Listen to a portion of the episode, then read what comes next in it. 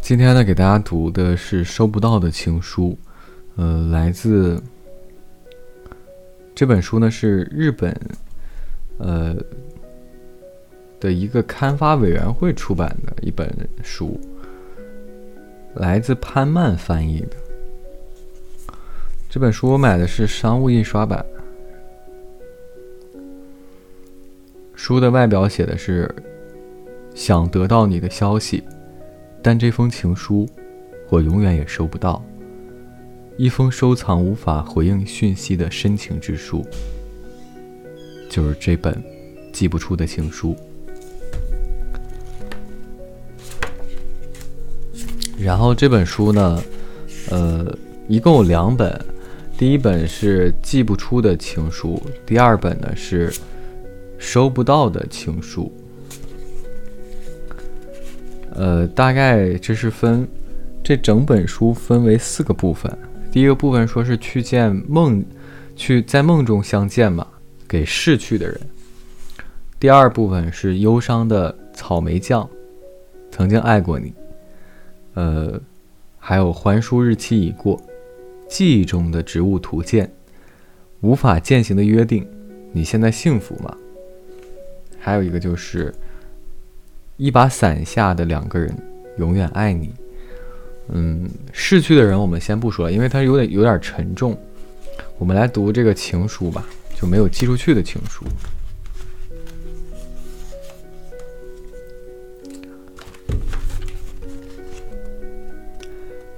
第一封信来自夜月飞鸟，十七岁。人类相爱的条件是什么呢？你想过吗？如果没有相差那么多岁，如果可以住近一些，不知道老师你会不会注意到我的存在呢？对你而言，只是学生之一的我，跟唯一的老师的你，嗯，我原本希望能一直不要长大，可是却希望能够比较接近老师一些。要填补八年的年龄差距，很困难吧？搭飞机要花两个小时，没办法轻易的说见面就见面的距离。我朋友说邮件比较没有诚意，可是我会让你看到我的真心。老师的一封邮件就可以改变我的一天。例如，早，在学校要加油哦。只要你一回我这样的一封邮件，我一整天都会很努力。这就是只有老师有办法对我施的魔法。老师，还记得我们最后的约定吗？你说过要我三年后变成一个美女来见你，还说那个时候让我们把酒言欢。三年后，我会变成一个让老师不禁回头看的美女。然后去找你，不要再把我当孩子看，跟我说喜欢我。这一封信，我可以先收着，可是，却收不住那一句“我爱你”。这是今天的第一封情书，然后今天来读第二封情书，是来自静川流清的，四十四岁。内容如下：如果，如果啊，只要一次就好，只要一次就够了。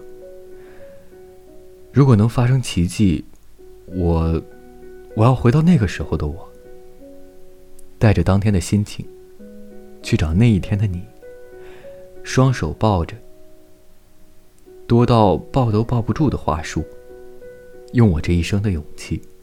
不，这十声，甚至百声的勇气，跟你说一句“我喜欢你”，就那一句就够了。好了，这就是今天的这两封情书，没有寄出去的情书，不知道你是不是也有没有说出的表白呢？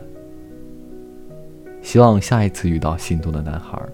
或心动的女孩的同时，希望你能勇敢的说出那句“我喜欢你”。同样也送给啾啾吧，希望你能够，嗯，遇到好的恋爱吧。爱情，况且不说。